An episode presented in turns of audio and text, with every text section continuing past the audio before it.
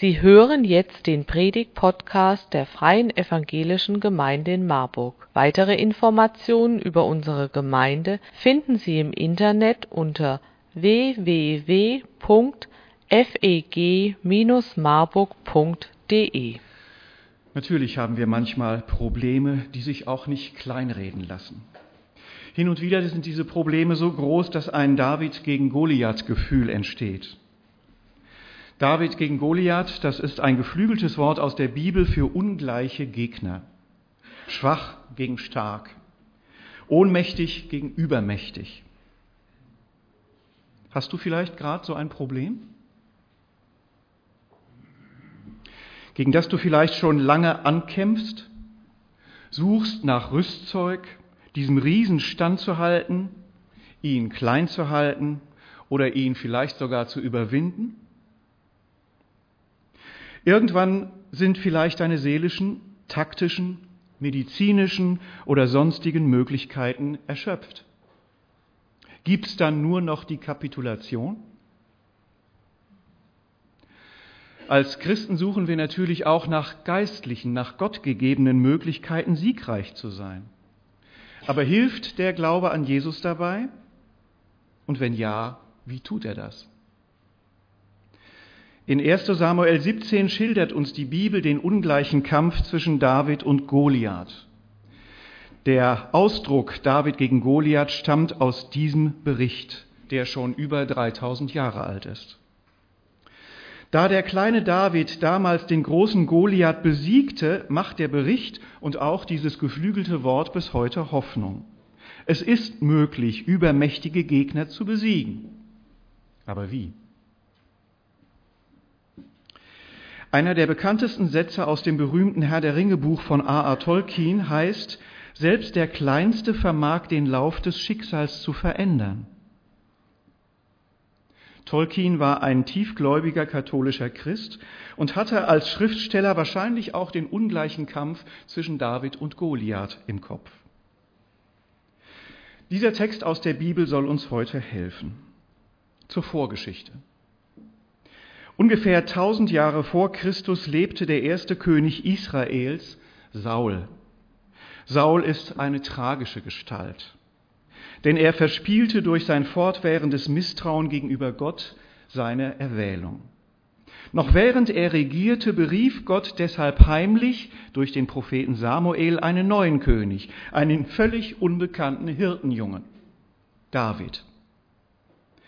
Man wusste von ihm nur, dass er sehr erfolgreich die Tiere seines Vaters Isai hütete und verteidigte und dass er auf seiner Laute ein Lied nach dem anderen dichtete. Und zwar tat er das für Gott. David war der jüngste von vielen Brüdern und offensichtlich ein tiefgläubiger Jugendlicher, der schon mit 17 auf freiem Feld gelernt hatte, Gott alles zuzutrauen. Da der König Saul unter Panikattacken litt, holten seine Angestellten diesen David irgendwann an den königlichen Hof, nur damit er seine Lieder spielen sollte, denn das beruhigte Saul jedes Mal.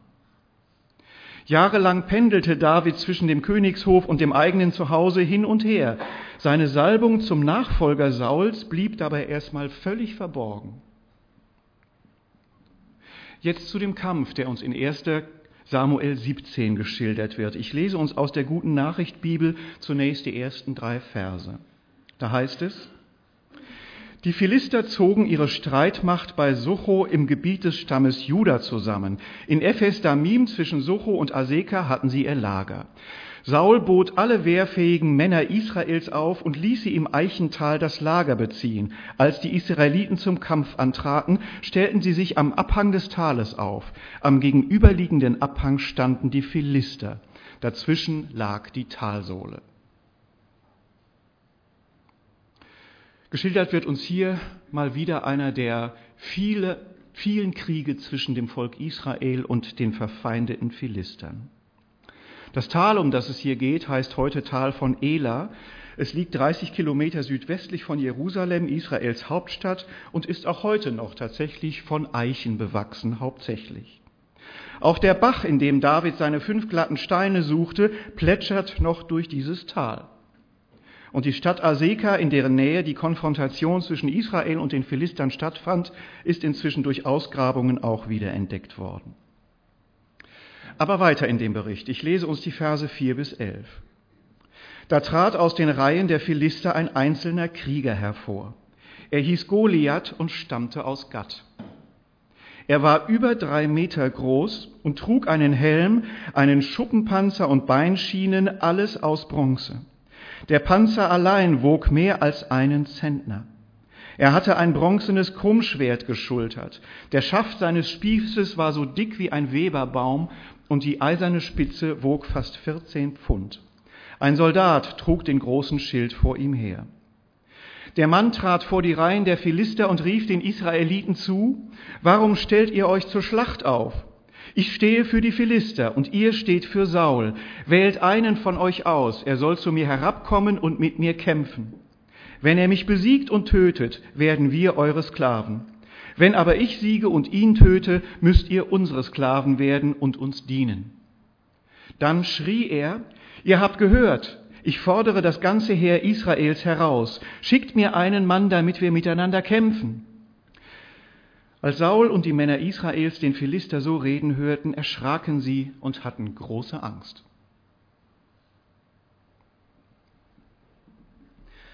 Auf unsere Maße umgerechnet muss Goliath zwischen 2,85 Meter und 3,5 Meter groß gewesen sein. Das klingt sehr ungewöhnlich und unwillkürlich denkt man an Übertreibung. Aber in Israel und Palästina hat man Skelette gefunden, die dieser Größe tatsächlich entsprechen und die auch aus dieser Zeit stammen. Hin und wieder redet die Bibel von Riesen, den sogenannten Enakitern. Als die Juden unter Josua, dem Nachfolger des Mose, das Land einnahmen, rotteten sie diese Riesen aus, sagt die Bibel, mit einer Ausnahme. Einige dieser ungewöhnlich großen Menschen retteten sich in die Philisterstadt Gatt, nachzulesen in Josua 11. Von Goliath wird berichtet, dass er aus Gatt kam. Wir können die großen Anga Größenangaben von Goliath wohl wörtlich nehmen. Sie sind wahrscheinlich keine Übertreibung. Und wenn die Größenangaben von Goliath der Realität entsprechen, dann tun es die restlichen Angaben wohl auch. Allein sein Schuppenpanzer wog umgerechnet 58,5 Kilogramm. So viel bringt mancher von uns noch nicht mal nackig auf die Waage. Die Speerspitze seiner Lanze hatte die Wucht von sieben Kilogramm. Goliath war offenbar nicht nur so groß wie beschrieben, sondern auch entsprechend muskulös. Er war als Vorkämpfer für die Philister immer an vorderster Front und hatte in seinem Leben wahrscheinlich nie etwas anderes getan, als Soldat zu sein. Er war ein Kämpfer durch und durch und niemand war ihm bisher gewachsen. Damals war es üblich, vor einer Schlacht die besten Krieger einzeln aufeinander loszulassen. Man sah darin so eine Art Zeichen für den Ausgang der Schlacht. Deswegen trat Goliath vor die eigene Schlachtreihe und rief dazu auf. Und auf psychologische Kriegsführung verstand er sich auch noch. In dem Bericht ist zu lesen, dass Goliath sich 40 Tage lang jeden Morgen und jeden Abend vor das Heer der Israeliten stellte und sie lautstark verspottete, herausforderte, beleidigte und dabei auch ihren Gott lächerlich machte. Das wirkte natürlich, das war zermürbend. Trotz aller Durchhalteparolen rutschte irgendwann allen das Herz in die Hose.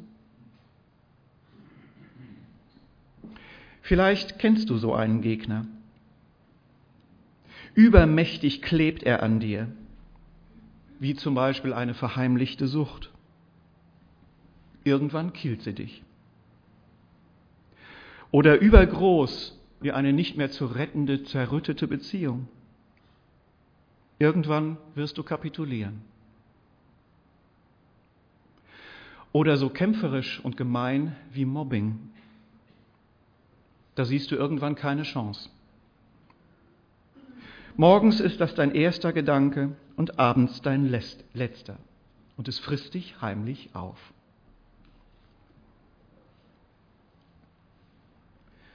Unter den Soldaten Sauls waren auch drei der ältesten Brüder Davids. David war ja der jüngste von ihnen. Sein Vater schickte David an die Front, um diese Brüder mit Proviant zu versorgen, in der Hoffnung, dass man einem Teenager an der Front nichts tun würde. Dort an der Front hörte David, was Goliath an Spott über das Heer Israels ausschüttete und wie lang das hier schon so ging. Er hörte auch, dass König Saul den mit Reichtum überschütten wollte, der Goliath besiegen könnte. Außerdem sollte der seine Tochter zur Frau bekommen und so in die königliche Familie einheiraten. Steuerfreiheit inklusive. David konnte das alles nicht glauben und fragte mehrfach nach, ob das denn wirklich so sei, denn er war vollkommen unbeeindruckt von Goliath. Er sagte nur immer wieder, nachzulesen in diesem Kapitel, wer ist denn dieser unbeschnittene Philister, dass er das Heer des lebendigen Gottes verhöhnt? Um so eine Lachnummer auszumerzen, braucht man doch keine Belohnung, rief er. Um David herum entstand ein kleiner Tumult im Heerlager Sauls. Wegen seinem lautstarken Protest. Sein älterer Bruder wollte ihn noch zum Schweigen bringen, aber da war die Heeresleitung schon auf ihn aufmerksam geworden. Ich lese uns aus 1 Samuel 17 die Verse 31 bis 37. Es sprach sich herum, dass sich David so eingehend nach der Belohnung erkundigt hatte. Man berichtete es auch Saul und der ließ ihn zu sich rufen. Mein König, sagte David, lass dich von diesem Philister nicht einschüchtern, ich werde mit ihm kämpfen. Unmöglich, das kannst du nicht, erwiderte Saul, du bist ja fast noch ein Kind, und er ist ein Mann, der von Jugend auf mit den Waffen umgeht. Mein König, sagte David, als ich die Schafe meines Vaters hütete, kam es vor, dass ein Löwe oder ein Bär sich ein Tier von der Herde holen wollte. Dann lief ich ihm nach, schlug auf ihn ein und rettete das Opfer aus seinem Rachen. Und wenn er sich wehrte und mich angriff, packte ich ihn an der Mähne und schlug ihn tot. Mit Löwen und Bären bin ich fertig geworden. Diesem unbeschnittenen Philister soll es nicht besser gehen. Er wird dafür büßen, dass er das Heer des lebendigen Gottes verhöhnt hat. Wow. Unter den Soldaten Sauls war ja keiner, der sich diesen Zweikampf zugetraut hätte. Aber da war plötzlich dieser junge David mit seinem heiligen Zorn. Viel zu jung und viel zu unerfahren, was das Schlachtfeld anging. Aber der Einzige, der danach drängte, diesem Großmaul das Maul zu stopfen, der sich das zutraute. Oder besser gesagt, der Gott das zutraute. Und was sollte man machen? Man hatte ja keinen anderen. Also setzte man eine so, so verzweifelte Hoffnung in diesen David. Viele Ratgeber Sauls wussten natürlich sofort, was zu tun war, jedenfalls dachten sie das. David brauchte eine Ritterrüstung.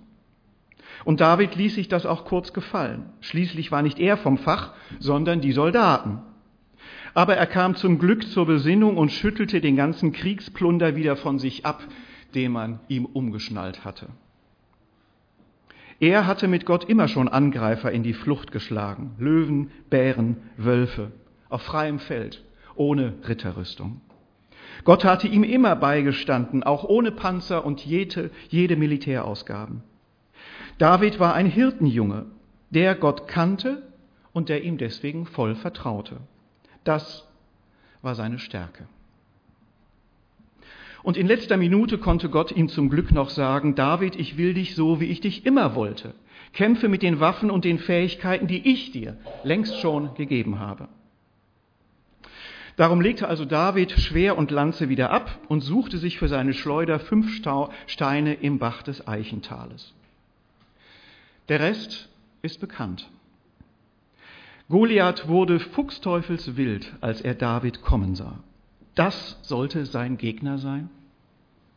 Der hochgerüstete Riese fühlte sich in seiner Ehre als Soldat lächerlich gemacht.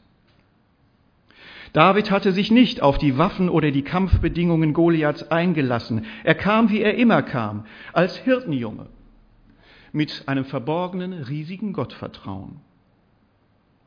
Goliath verstieg sich in Verfluchungen gegen David und vor allen Dingen gegen den lebendigen Gott. Aber David rief ihm entgegen, nachzulesen in Vers 45 in diesem Kapitel, Du trittst gegen mich an mit Säbel, Spieß und Schwert. Ich aber komme mit dem Beistand des Herrn, des Herrschers der Welt, des Gottes, dem das Heer Israels folgt, den du verhöhnt hast.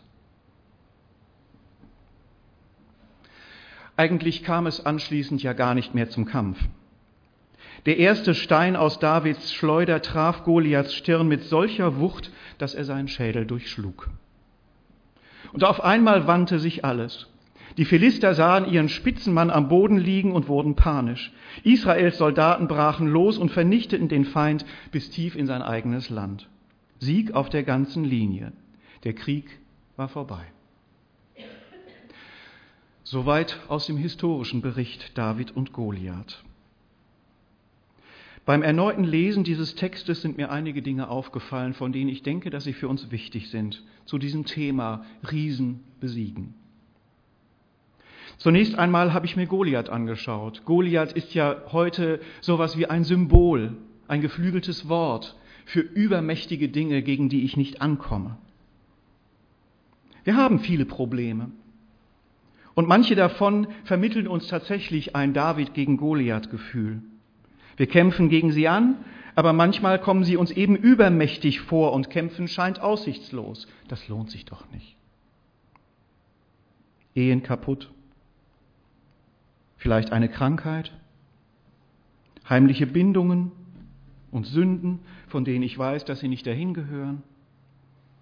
Alkohol, Tabletten, Pornografie. Zukunftsträume in Gefahr das, was der Herr mir aufgetragen hat, in Gefahr? Werde ich versagen? Habe ich schon versagt? Was kommt da auf mich zu? Heimlich sage ich mir immer wieder, ich schaffe es nicht. Heimlich höre ich auch schon die Vorwürfe des Publikums. Was hat dir eigentlich Gott genutzt? Oder ich höre die besserwisserischen Tipps der wohlmeinenden Pharisäer. Du musst nur glauben. Probier doch dies, lass das, bedenke jenes. Und wenn Not am Mann ist und die Leute etwas davon mitbekommen, fummeln plötzlich irgendwelche hilfsbereiten Menschen an mir rum und wollen mir ihre Rüstung anlegen. Verbreiten Hektik und machen Druck oder stellen irgendwelche himmlischen Belohnungen in Aussicht. Wir fallen in die Hände und in die Bücher von Leuten, die Ahnung von Problemen haben. Haben sie ja wirklich ganz oft. Aber ist das die Lösung? So zu kämpfen, wie andere kämpfen? Und dann gibt es ja auch noch die Abwiegler. Ist alles gar nicht so schlimm, sagen sie. Nimm's nicht so tragisch. Immer wieder habe ich selbst als Bibelleser ja auch geglaubt, die Größe Goliaths wäre reine Übertreibung, habe gedacht, die Israeliten hätten Goliath nur als so groß empfunden, aus Angst. Heute wissen wir aber, Goliath war wirklich so groß. Und unsere Probleme sind es auch. Kleinreden nützt nichts.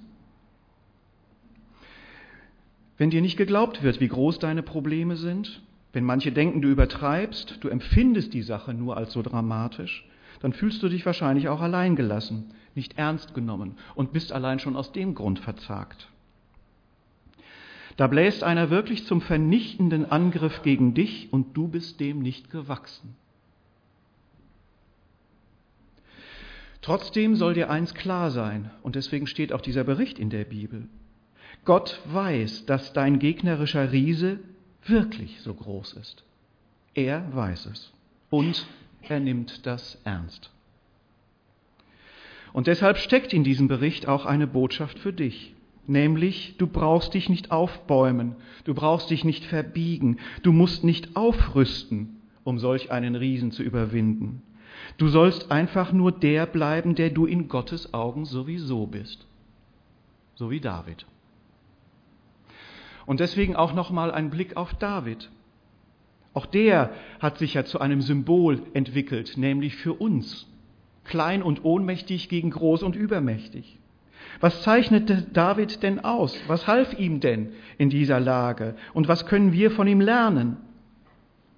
Manche denken ja, dass David deswegen gesiegt hat, weil er vorher heimlich von Gott zum König gesalbt wurde, also auserwählt. Und sie schließen daraus, wenn ich meine Probleme überwinden will, dann brauche ich auch so eine besondere Salbung, um einen Riesen zu besiegen. Ob das wirklich so ist, ist nicht einfach zu beantworten. So ähnlich wie die Frage, was war zuerst da, die Henne oder das Ei? Natürlich hatte Gott den David schon lange vorher ausgewählt und für die Zukunft ausgestattet. Aber dann kamen, wie Bibelleser wissen, viele, viele Jahre, die sich völlig anders anfühlten. Völlig anders als Erwählung und Gesalbtsein. David diente erstmal Saul, statt seinen Thron zu, besteigen. Er blieb Kleinviehhirte beim elterlichen Hof, statt in den Jerusalemer Palast einzuziehen. Es wusste er sowieso so gut wie niemand von dieser Salbung. Und später musste er sogar noch jahrelang vor Saul flüchten, weil der eifersüchtig auf ihn und seine Sympathien wurde. Fühlt sich so eine Salbung an, eine königliche Ehre? Ich denke, es war umgekehrt. Weil David schon als Jugendlicher ein so offenes Herz für Gott hatte, darum hat ihn Gott ausgesucht und zum König gesalbt.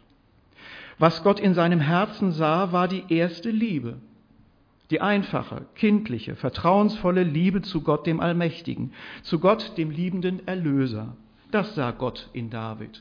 So ähnlich wie es im Psalm 73 steht, ab Vers 25. Da betet jemand, wenn ich nur dich habe, so frage ich nichts nach Himmel und Erde. Wenn mir gleich Leib und Seele verschmachtet, so bist du doch Gott alle Zeit meines Herzens Trost und mein Teil. Schon als Viehhirte hatte David diese Liebe zu Gott er hatte sich ganz auf ihn verlassen, immer wieder, und er war glücklich dabei. Deswegen denke ich, nicht die Beauftragung, mal König zu werden, hat ihn stark gemacht, sondern diese erste Liebe zu Gott. Und so sollte es auch später bleiben. Immer wieder, wenn er zu viel auf seine Königsrechte gepocht hat, statt auf Gott, dann machte er Fehler und geriet in Schuld. Und immer wieder rief ihm Gott dann diese erste Liebe ins Gedächtnis zurück. Und David kehrte um. Nach der Sache mit Bathseba zum Beispiel, da beging er ja Ehebruch und im Grunde auch einen Mord, da ließ Gott ihm sagen, vergiss nicht, wo ich dich hergeholt habe, von den Schafhürden. 2 Samuel 7, Vers 8. Gott hätte ja auch sagen können, vergiss deine Salbung zum König nicht. Aber er sagte, vergiss deine erste Liebe nicht. Deshalb habe ich dich gewollt. Diesen Hirtenjungen will ich, selbst wenn er mit Krone und Hermlin auf einem Thron sitzt. Was tat David in unserem Bericht? Er legte alles wieder ab, was nicht zu ihm passte und worin er ungeübt war. Obwohl er sich als kleiner Junge wahrscheinlich immer so eine tolle Ritterrüstung gewünscht hatte. Das ist auch ein guter Tipp für uns. Wirf ab, was nicht zu dir passt. Pfeif auf deine Fantasie oder Traumrüstung. Spiel keinen Glauben vor, den du an anderen bewunderst. Nicht Ratgeber und Kenntnisse anderer werden dich erlösen, sondern immer nur dein Gott selbst. Und Gott will dich auch so, wie du bist, auch im Glauben. Manchmal vergessen wir, wer wir vor Gott sind. Vielleicht wird das ja auch im Laufe des, der Zeit und im Laufe des Alltags untergepflügt der junge Nachfolger, der Jesus sein Leben geweiht hat und voller Begeisterung vertraut hat. Wo ist er? Die junge Nachfolgerin, die voller Hingabe nichts anderes mehr wollte, als nah bei Jesus zu sein. Wo ist sie? Was zeichnete deine erste Liebe aus? Das jedenfalls ist es, was der Herr immer noch bei dir sucht. Und das ist es auch, was du zum Überwinden deiner Riesen brauchst. Ist es das kompromisslose Bleiben im Herrn, was dich damals ausgezeichnet hat, als du zum Glauben kamst? Ist es dein kindliches Vertrauen? Deine hoffnungsvollen Gebete? Ist es hingebungsvolle Geschwisterliebe, Opferbereitschaft, Freude an Jesus, Barmherzigkeit mit jedem? Missionseifer? All das ist noch da. Kehr dahin zurück und du bist nah am Herrn. Und gesalbt bist du sowieso. Gott hat dir mit Jesus seinen Geist gegeben, mit all seinen Stärken und Möglichkeiten. Weißt du noch, wer du bist? Jesus ist in dir, dem nichts unmöglich ist. Also weg mit allem, was andere dir anerziehen wollen und stattdessen zurück zur ersten Liebe. Und dann ergreife die Möglichkeiten, die du hast, so wie David die Kieselsteine ergriff. Dein Riese ist zwar bis an die Zähne bewaffnet, aber wenn er Gott in dir begegnet, dann hat er verloren. Vertrau darauf, dass Gott dich gebraucht, denn er verteidigt seinen heiligen Namen damals wie heute. Dafür will Gott dich segnen. Nutz das, indem du um einen Segen bittest. Dafür sind Leute heute bereit, mit und ohne blauen Button. Gott will deinen Riesen besiegen und dich damit segnen. Amen.